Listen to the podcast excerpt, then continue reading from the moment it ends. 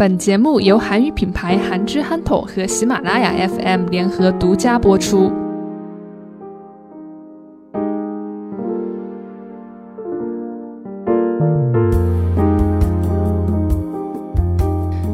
对，안녕하세요여러분한지한토의과속거리입니다大家好，我是韩之憨头的中国主播邵杰。大家好，我是韩之憨透的主播倪小小。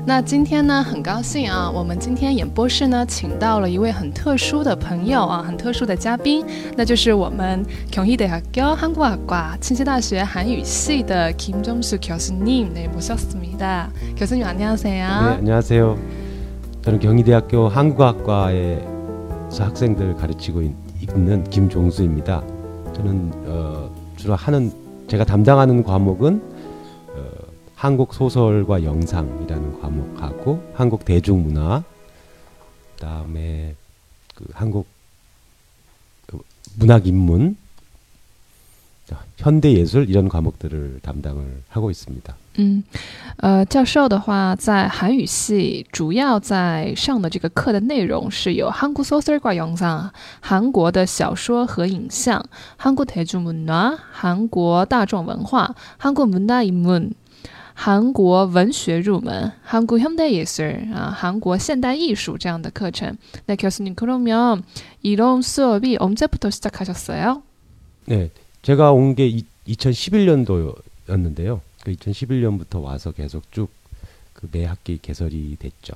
그 대중문화 과목은 2013년도에 만들어졌는데 말씀드렸던 것처럼 그 21세기 들어와 2000년대 들어와서 한국의 그 대중 가요나 또 TV 드라마나 영화 같은 것들이 해외에서 인기를 끌게 되면서 학문적으로 대학 수업에서도 그런 것들을 본격적으로 가르치게 된 거죠. 对，就是跟我们说，他是从二零一一年啊到这个清青大学的韩语系，然后来开始啊、每个学期教刚才我们说的那些课程。那其中呢有一个 te june，韩国的这个大众文化这个课程呢是开设于二零一三年。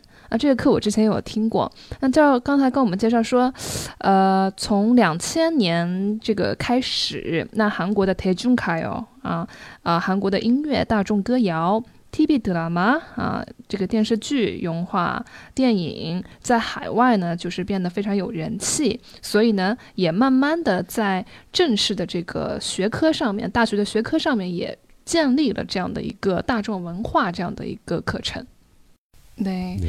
저도 우리 학과에서 다녔을 때 대중문화와 관련된 과일이 너무 관심이 많았었어요. 왜냐하면 저랑 효효 씨도 마찬가지로 다 한국의 한류 드라마나 뭐 아이돌나 이런 거를 통해서 한국을 많이 알게 되고 오고 싶었는데 그래서 이런 과목을 통해서 한국의 현대 문화 네 이런 것을 많이 알 수가 있다고 생각해서 네 평소에도 관심이 많이 있어요. 맞습니다. 요즘에 그 저희 과에는 그 경희대학교 한국학과에는 어, 한 80여 명의 달하는 외국 학생들이 어, 어, 재학, 80여 명 재학하고 있어요. 예, 재학하고 있는데 그 학생들 대다수가 어, 해외에서 이제 한국의 이 문화 콘텐츠들, 네. 대중문화 콘텐츠들 말씀드렸던 것처럼 케이팝이나 네. 또 드라마나 영화 네. 같은 거에 매력에 빠져서 네. 한국에 대한 관심을 갖게 됐고 네. 한국어와 한국 문화에 대한 흥미를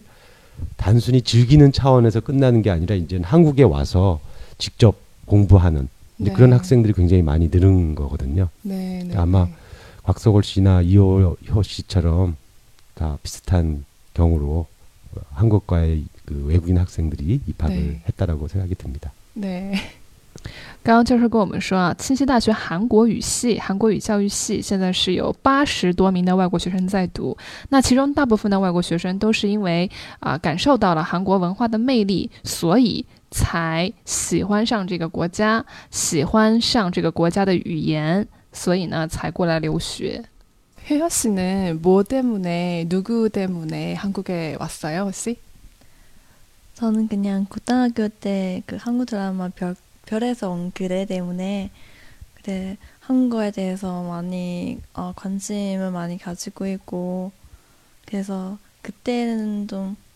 저도 한국어 배우고 한국인처럼 자연스럽게 말하면 얼마나 좋을까 이런 생각이 들어가지고 한국까지 왔어요. 역시 우리는 다섯 살 차이가 나요. 왜냐하면 별에서 온 그때는 제가 어, 대학교 시절에 상영하는 그런 드라마거든요. 그래서 2015년, 아 2015년인가요? 14년, 15년, 2014년 말에 14년 말에. 네. 2015년 초에 음, 2015년 초에. 맞아, 맞아. 네, 저는 2012년에 한국에 오니까 네, 네, 네, 네. 그래서 그때는 이미 대학교 다녔고 다니고 있었고 그리고 저는 그 고등학교 다녔을 때 그때는 대장금 네, 네. 대장금 하, 2003년, 4년 이때 아닌가요? 네 그때인 것 같아요. 네, 네, 네. 온 가족이 음. 그 같이 드라마 보면 대장은 많이 벗더라고요. 음, 네, 네. 그래서 그거 때문에 한국에 대해서 되게 호감을 많이 생겨 생기고요. 네, 네, 네. 그리고 그 곽석월 씨랑 비슷한 또래 친구들의 경우인 것 같은데 그 대장금 전에 그 네. 엽기적인 그녀. 엽기적인 건요? 예, 그거 많이 그 아. 전지현하고 네, 왜 차태현 나온 최태현 和全智全智贤，我的野蛮女友。我的野蛮女友. 그래서 그거 인기가 많아가지고 네네네. 그것도 얘기 많이 사람들이 중국 유학생들이 특히 네. 많이 얘기했거든요. 네. 네, 그래서 오늘 교수님을 통해서 네. 한국 대중문화와 그 아이돌이나 한류에 대해서 네, 좀 어, 구체적인 이야기를 네, 많이 어, 듣고 싶습니다. 좋은 기회라고 생각합니다. 那我们今天就和 Kim Jong Su 教授来聊一下韩国大众文化演变历史中的韩流与那些偶像们吧。 아이돌 문화라고 하는 것이 특히 이제 2000년대 중반 이후 한국에서 어 크게 에, 이제 산업화가 됐고 그래서 지금은 이제 여러분도 잘 아시는 것처럼 오디션 프로그램 같은 것들이 그 케이블이라거나 지금 공중파에서도 많이 나오잖아요. 그러니까 이제 그, 그 아이돌을 육성하는 과정 그거 자체가 하나의 콘텐츠가 될 만큼 네. 이 아이돌이라고 하는 것이 한국의 대중음악을 얘기하는데 아주 굉장히 중요한 어, 주제어라고 할 수가 있죠. 그런 아. 차원에서 어, 아이돌에 대한 이해를 좀 역사적으로 네. 그 아이돌의 역사가 한 20여 년 됐거든요. 아, 그래서 20여 년이 예, 됐어요. 예, 예. 그래서 그거를 좀 우리가 이해를 하게 되면 네네. 요즘 유행하고 있는 한국의 그 케이팝 가수들 네. 활동이라거나 또 그 사람들의 성향이라거나 뭐 이런 것들도 좀 더 더 잘 이해할 수 있지 않을까 싶습니다. 对，嗯，idol 文化就是偶像文化啊。那韩国的偶像文化是从两千年的中后期开始啊，比较大的有一个发展，就是产业化、商业化的一个这样的发展。idol 유성하는 과정啊，유성하다就是养育的意思嘛，养育一个偶像这个过程， 它本身也是被这个 content 化了，就是说本身被这个节目化了、流水线化了哈。所以呢，呃，其实这么来看的话，这个偶像的文化这个历史到现在为止已经有二十多年了。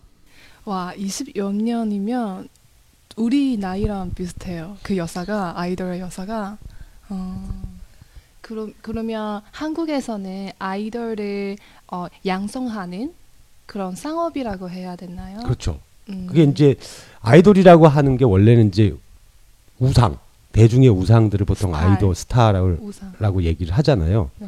이제 그 미국에서도 아이돌들이 이제 그 육성이 많이 되고 했는데 보통은 이제 다 10대들 위주죠. 네. 가수들이 네. 그 10대들의 취향에 맞추고 또 10대들이 좋아하는 네. 그런 사람들을 대부분 다 이제 아이돌이라고 하는데 한국에서 이제 특히 대중 음악에서는 그 한 60년대 70년대에도 아이돌은 아니지만 인기를 많이 얻었던 가수들이 있습니다. 뭐 네. 지금은 거의 할아 다 할아버지가 됐지만 남진 나훈아 같은 사람들이 당시에 그 여성 젊은 여성들에게 큰 사랑을 얻, 얻었고 어, 대표적인 건 이제 80년대 오게 되면 조용필이라고 지금도 나이가 70이 돼서 활동을 왕성히 하고 있는 조용필. 조용필 같은 경우가 80년대 대표적인 이제 그 대중가요 스타라고 볼 수 있죠. 그래서 이제 우리가 보통 말하는 오빠 부대, 오빠 부대의 탄생이 바로 조용 조용필의 유행과 아, 관련이 있거든요. 그러니까 아. 오빠 부대가 뭐냐면 팬들이 네네. 조용필이 그 공연하는 장소마다 쫓아다니면서 음. 소리를 지른 거죠. 오빠 이렇게. 아 지금 지금도 그런 문화가 있는데. 그러니까 그게 그때부터 생긴 거예요. 아, 80년대부터. 80년대부터 네, 네. 오빠 부대라는 오빠? 부대라는 이름이. 그러니까 팬 문화가 형성이 된 거죠. 네. 자기가 좋아하는 가수들을 쫓아다니고 가수들 그 가수가 막 노래 부르고 활동하면 거기에 막 어, 뭐 추임새를 넣듯이 막 소리도 지르기도 하고 괴성도 지르기도 하고 네네. 박수도 치기도 하고 막 그러면서 그 자기 스타에게 힘을 불어넣어 주는 네, 그런 게 네. 일정한 팬들이 하는 일이기도 하잖아요. 그게 이제 80년대부터 조용필로부터 시작이 됐다라고 볼수 네. 있는 거죠. 아 교수님 이런 문화가 그 팬덤 문화. 팬덤 문화죠. 예, 팬덤이죠. 그게 바로 팬- 팬덤. 팬덤? 예, 예. 음, 팬덤. 嗯，刚刚就是给我们介绍，如果是从八十年代我们开始说的话，那八十年代在韩国啊、比较有代表性的、最具有代表性的一位歌手就是这个曹雍平，嗯，赵荣弼。对于韩国的七零八零一代来说，赵荣弼可谓是时代象征性的歌手啊。那从八十年代开始，也有很多的因为这个呃，很多人喜欢这个歌手嘛，曹雍平嘛，所以呢，那个时候还诞生了一个词叫做“欧巴部队”，欧巴部队，欧巴就是爸呃这个哥哥对吧？部队呢就是部队，就象征着说，呃，大家去看这个赵荣弼的演唱会，然后呢。嗯，就很大声的就喊他哥哥哥哥啊，这样子的人群，这样子的粉丝叫做欧巴部队。嗯，那也是从八十年代开始，韩国从这个时候开始诞生的这个 pen 文化啊，就是粉丝文化，我们现在叫做 pandomna 啊，粉丝文化。那我们也在节目里面和我们韩真安豆的听众朋友一起来听一下八十年代的韩国时代象征性的歌手曹永平的《꿈》梦。